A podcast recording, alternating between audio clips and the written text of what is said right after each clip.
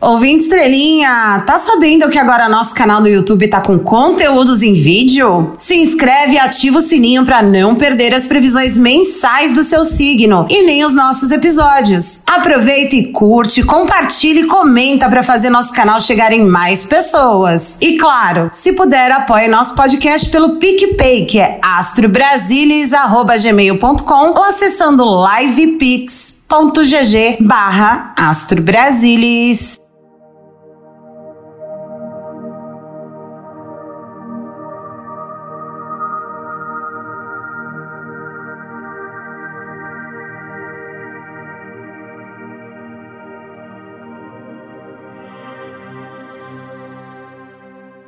E aí, estrelinhas do diálogo dessa podosfera, como vocês passaram mais essa semana? Eu tive que tomar umas caipirinhas de Lexotan. Mais ou menos, foi muito boa não, esperava mais. A minha vida aqui é uma desgraça. Vocês são nojo. Sejam muito bem-vindos à Zona Etérea do Astro Brasilis, o podcast para quem tá condenado, mas não tem acesso aos autos do processo. Se você acredita em banho de ervas, Nessara Guessara e que investir 25 reais vai te dar rendimentos de um octilhão, hum, esse é o podcast, tá? Para mí es un privilegio total de presentar a la estrella de este programa. Eu sou Chu, a sou futriqueira político astral e vou te conduzir nessa viagem de ácido que é o Brasil das estrelas. Ai, ai, eu vim de estrelinha. Semana um tico mais tranquila, né? É verdade. Quer dizer, às vezes não. A gente tá com a impressão de que a Janja ouviu o episódio anterior e deu um toque no maridão, que a Bloi venceu muito essa semana na Assembleia Geral da ONU. Políticas ativas de inclusão nos planos cultural, educacional e digital são essenciais para a promoção dos valores democráticos e da defesa do Estado de Direito. É fundamental preservar a liberdade de imprensa. Um jornalista como Julian Assange não pode ser punido por informar a sociedade de maneira transparente e legítima.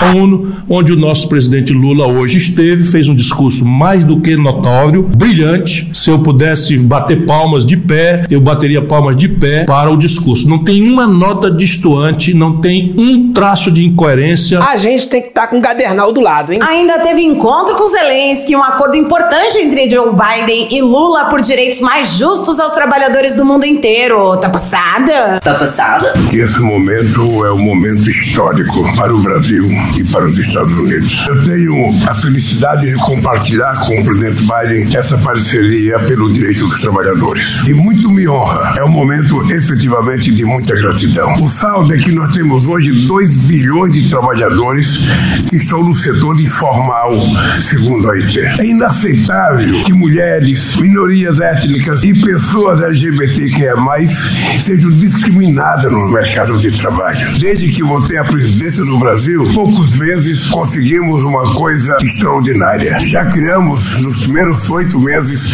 1 milhão e 200 mil empregos formais. E aprovamos, presidente Biden e diretor-geral do OIT, aprovamos no Congresso Nacional, depois de décadas de espera, uma lei que garante a mulher receber o mesmo salário que o homem exercendo a mesma função. Vamos aproveitar que as energias estão lá no alto e ver o que temos para essa semana no governo federal. Bora lá? ¡Ah!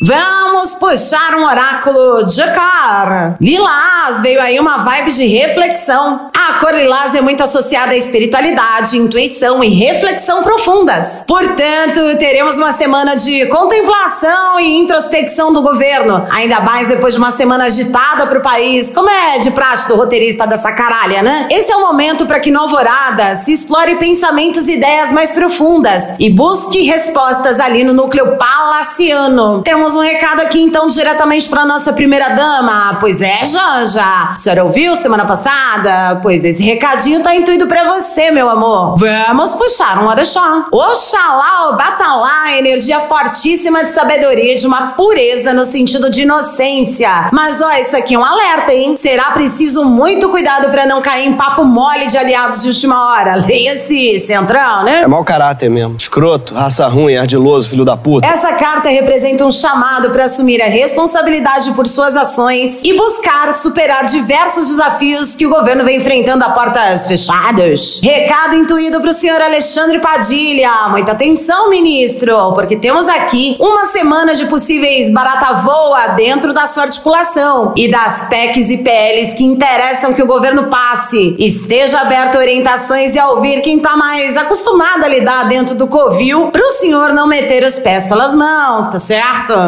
Vamos puxar na Souzajaga. Ui, carta de Saturno pedindo aqui disciplina pro governo essa semana, hein? Semana de desafios a serem enfrentados, estruturação de ideias e planejamento para não acabar sambando sem necessidade. Esse é o recado pra dupla Haddad Tebet, que precisará abraçar uma abordagem madura e cuidadosa diante de obstáculos que se apresentam ali no Ministério da Fazenda. Essa carta é um lembrete para estabelecer metas realistas, seguir um plano bem pensado e ser paciente na busca por seus resultados. Mesa, boa notícia é que essa carta também indica que, com esforço diligente e persistência, essa duplinha do barulho que planeja e planeja será capaz de superar obstáculos e alcançar sucesso para o país a longo prazo. Glória a Deus. Glória a Deus. Energias disponíveis lidas. Então vamos aos assuntos de hoje, nosso Brasilis. No episódio de hoje, homem no Supremo, mulher na Justiça? Pelo visto, estamos no caminho do acerto sobre o Dino ser o novo indicado de Dom Lula III ao STF. Mas o ouvinte estrelinha quer saber se com isso uma mulher pode assumir o Ministério da Justiça. Será? Fica por aí para descobrir. Novidades na delação de Mauro Cid. Começam a vazar trechos da delação de Mauro Cid na PF. O ouvinte estrelinha tá doido para saber qual será o futuro de duas figuras centrais na minuta do golpe. Hum, quais serão os destinos então de Felipe Martins e do almirante Garnier? Solta a vinheta!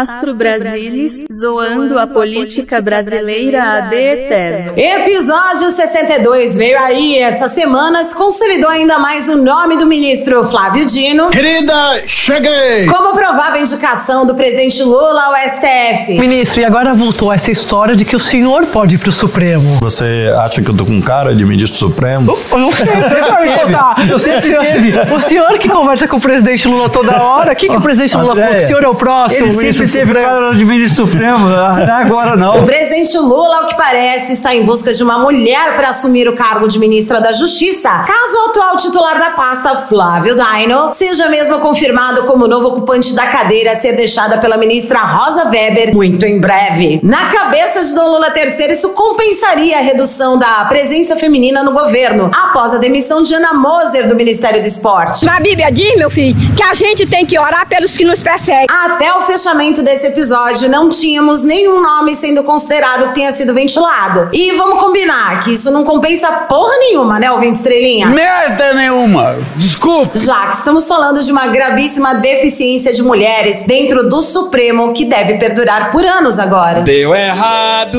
Pra gente entender o perfil desse novo nome pra pasta da justiça, vamos usar o tarô de Thoth e já perguntar de saída: o Lula vai mesmo indicar uma mulher? Vamos embaralhar as cartas!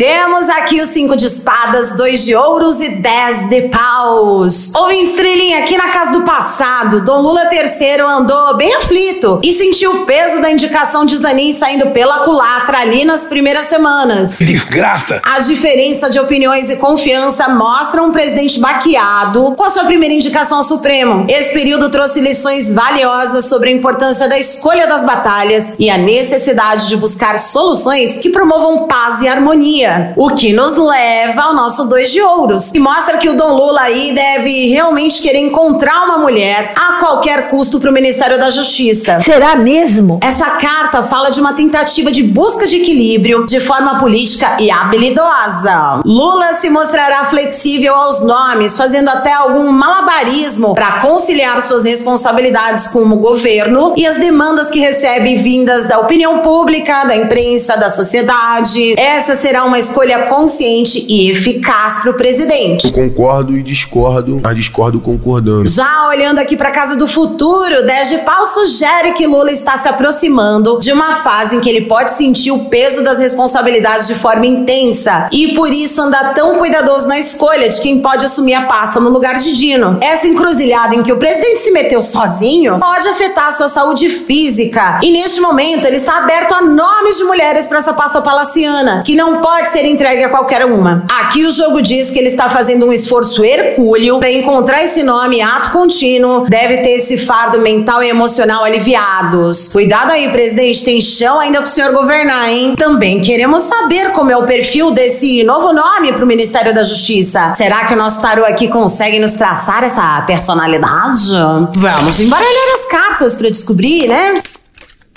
Rei de Copas, a Justiça e Sete de Espadas. O Rei de Copas mostra uma mulher muito equilibrada entre o racional e o emocional. Essa nova ministra da Justiça já liderou movimentos ou esteve na linha de frente de momentos importantes e históricos do país e já foi muito forte e compassiva. Sua carreira foi guiada por ações e decisões vindas de um entendimento profundo das pessoas e da política. No passado, ela foi considerada alguém que cuidava dos outros e demonstrava empatia empatia, mostrando aí um lado carinhoso e amoroso em suas interações. Hum, tá, tá, tá estranha essa personalidade aqui, mas boa, né? Mentira! A carta da justiça veio exatamente na casa do presente. E essa carta é basicamente autoexplicativa, né, ouvinte estrelinha? Ela está num período de equilíbrio e busca pela verdadeira justiça em diversos aspectos. É uma mulher íntegra e que bate no peito na hora de assumir responsabilidades. É alguém que se baseia em ações e princípios éticos, tomando decisões ponderadas e objetivas ao longo de sua carreira. O sete de espadas fecha esse jogo mostrando que essa nova ministra já chega na pasta enfrentando situações que demandarão astúcia e estratégia. Será necessário usar inteligência e flexibilidade para lidar em especial com machos que ficaram sem o cargo e poderiam estar na disputa, né? Não fosse a sociedade, a imprensa, enfim. É meu coração que você diz. O sete de espadas sugere que ela precisará ser cuidadosa em suas abordagens abordagens, observando e entendendo as intenções dos outros. A adaptabilidade e a habilidade de escolher batalhas com sabedoria também serão cruciais para permanecer nessa pasta. Eu, hein? Toda hora a gente tá falando aqui de escolher batalhas nesse bloco, ouvinte estrelinha. E ó, pelo visto, a próxima ministra da Justiça vai chegar com os dois pés na porta e fará frente ao trabalho que Flávio Dino vem desempenhando até o momento. Vamos aguardar cenas dos próximos capítulos, né?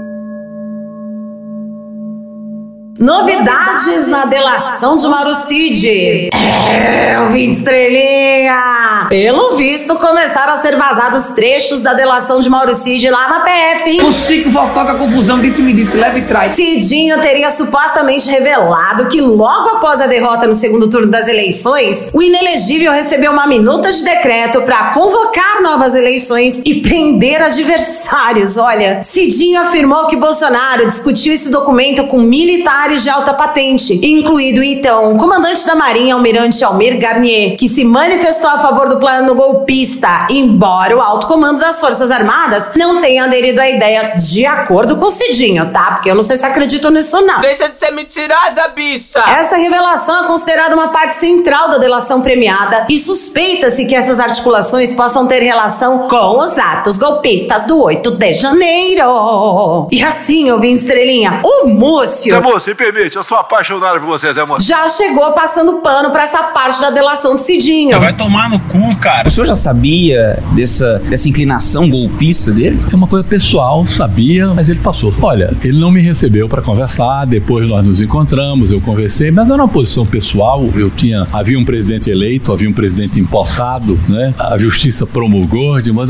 nós estávamos 100% do lado da lei e ele não. Olha, a própria delação diz isso que você está colocando. Podia ser que ele quisesse, mas a Maria não quis. Né? Isso reforça, vamos dizer assim, o, o papel das Forças Armadas na posse do presidente, o papel das Forças Armadas no 8 de janeiro. Eles verdadeiramente, nós devemos às Forças Armadas que não queriam absolutamente golpe, estavam ao lado da Constituição, estavam ao lado do presidente da República, não houve absolutamente nada. Nós estamos discutindo sobre uma possível declaração dele, porque está tudo em hipótese, e sobre coisas do passado. Um ex-comandante com mais outro ex-comandante. Nós desejamos que tudo isso seja esclarecido para nós largarmos de vez essa áurea de suspeição que a gente tem sobre todos, unirmos os verdadeiros culpados e tirarmos esses outros que ajudaram o país e que não participaram. É, pois é. Ele afirmou que um golpe nunca foi do interesse das Forças Armadas. Aham, Cláudia, senta lá. Desvinculando a caserna de qualquer plano golpista para manter o inelegível girando na cadeira de presidente. Ele chegou a ressaltar que tais ações são isoladas e que as Forças Armadas têm sido fundamentais para a manutenção da democracia no país. Mentirosa! O depoimento de Cid detalha como a minuta golpista chegou a Bolsonaro após a derrota eleitoral e os desdobramentos desse plano. Felipe Martins, aquele assessor especial para assuntos internacionais da presidência na época, apresentou a minuta ao presidente, sugerindo novas eleições e a prisão dos adversários. A PF investiga a possível conexão entre essa minuta e a outra encontrada na casa dele, Anderson Towers, que também autorizava a prisão de adversários e previa um estado de defesa para apurar supostas irregularidades nas eleições. É brincadeira, ouvinte estrelinha. Toda hora essa discussão, cara. Até o momento, a defesa do inelegível não se pronunciou sobre essas alegações, enquanto a PF seguirá realizando diligências para verificar a veracidade das informações apresentadas por Cid Gênio. Bom, com essas novidades ventiladas aí pela imprensa, já tem ouvinte estrelinha babando para saber qual será o destino de duas criaturas que ainda não foram agraciadas com uma previsão desse podcast merda. Por isso, vamos começar usando o tarô dos 72 demônios, ele mesmo, para saber aqui do marinheiro almirante com nome de shampoo, o que o destino reserva para o almirante Almir Garnier. Vamos embaralhar as cartas. Bom, vem estrelinha, você sabe que eu não sei falar direito o nome desses demônios, né? Vai ser burra no inferno! Mas veio aí, Ain, Orias e Furfur. Hum. Ain mostra que Garnier, ve... Garnier, Garnier. Eu não sei, gente, eu vou falar igual a marca de shampoo, tá? Burra. Ele vem agonizando aos poucos sozinho, dentro dele, sabe, ouvinte estrelinha? Ele vem sentindo medo, desgostos, muita decepção. E ó, eu posso cravar que esse homem vem sofrendo calado, especialmente depois do 8 de janeiro. Ain é um demônio que espalha destruição por onde passa. E veja só, é um demônio fofoqueiro, já que uma das suas funções é revelar segredos. Xiii. A carta Orias mostra que o almirante já tá sondando quais são as suas chances de se fuder. Inclusive, já foi pedir blindagem aqui, que Orias tem a energia do arcano maior do Hierofante. Garnier está buscando compreender melhor os aspectos mais profundos de suas ações, crenças e ideologias, e procurando por significado e propósito no que quer que ele tenha participado. Orias é virtuoso, então dá pra gente enxergar aqui um bom advogado que deve assumir a treta, que vai ser o caso desse cara. Satanás ajuda esses demônios, né? Furfur vem na energia do 10 de copas, é o demônio do amor retumbante das tempestades desastrosas. Mas ó, no final, parece que o almirante se livra por pouquinho, tá ouvindo, estrelinha? Porra, pelo amor de Deus, eu não consigo. Não dá pra falar em delação ou prisão, porque o Furfur pode criar tempestades pro amor nascer. E o 10 de copas é uma grande vitória emocional. Cala a boca, vai tomar no cu. Agora, vem cá, e pro Zé Ruela do menino, do gesto usado pra soltar pito de cachorro. É ele mesmo, filhotinho de Olavo, Felipe G. Martins. Pra esse, a gente vai usar as cartas do karma, porque combina, né? Será que espera, Felipe Martins? Vamos embaralhar as cartas! Hum, temos Júpiter, a sexta casa e a nona casa. Ai, eu vim de estrelinha. No passado, Júpiter indica que o Filipim experimentou bastante um período de bênçãos e de muita sorte de cair nas graças das pessoas do momento e ganhar as costas quentes. É, Felipe, essa carta mostra que o fofo aí era um potencial a ser explorado, mas ele estava sendo explorado na sombra. Na luz, esse garoto seria um prodígio mas ele escolheu a sombra. É o que a carta me diz, gente. Ah, morre, diabo! A sexta casa sugere um período em que o Felipe tá buscando uma certa, digamos assim, distração para conseguir negar o que pode acontecer com ele. É, é, ouvinte estrelinha, negando as aparências, disfarçando as evidências, sabe? Essa carta fala de rotina e trabalho e mostra o Felipe dentro de uma coletividade específica ou se isolando da coletividade. Hum, tá, eu acho que é isso. Essa leitura tá difícil, viu? O sangue de Jesus tem poder, tem poder, tem poder.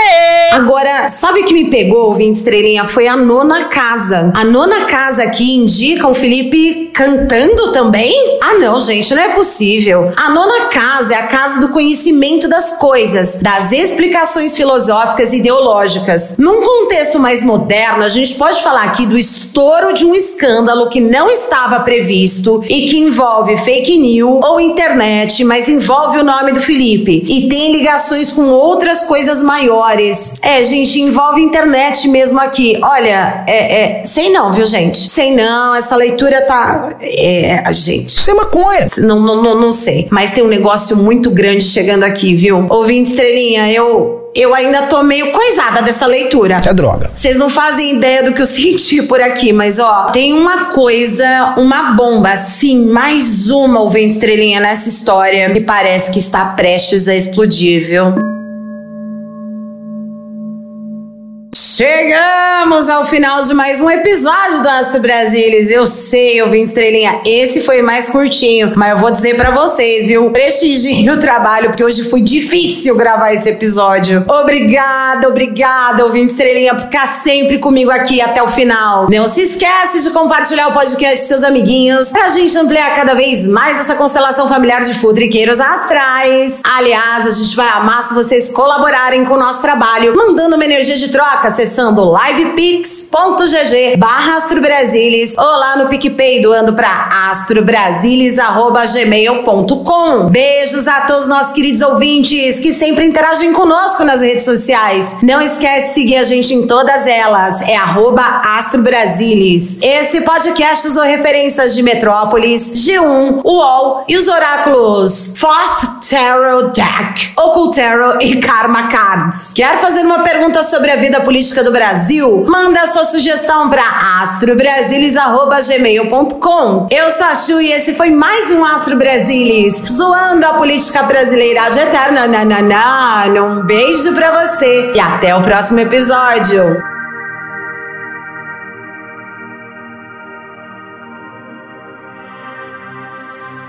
Aviso importante. Todas as tiragens de oráculos nesse podcast foram feitas de verdade. Você pode acreditar ou não, vai de você. Mas as previsões contidas nesse podcast são dos oráculos e não refletem necessariamente a opinião da sua criadora.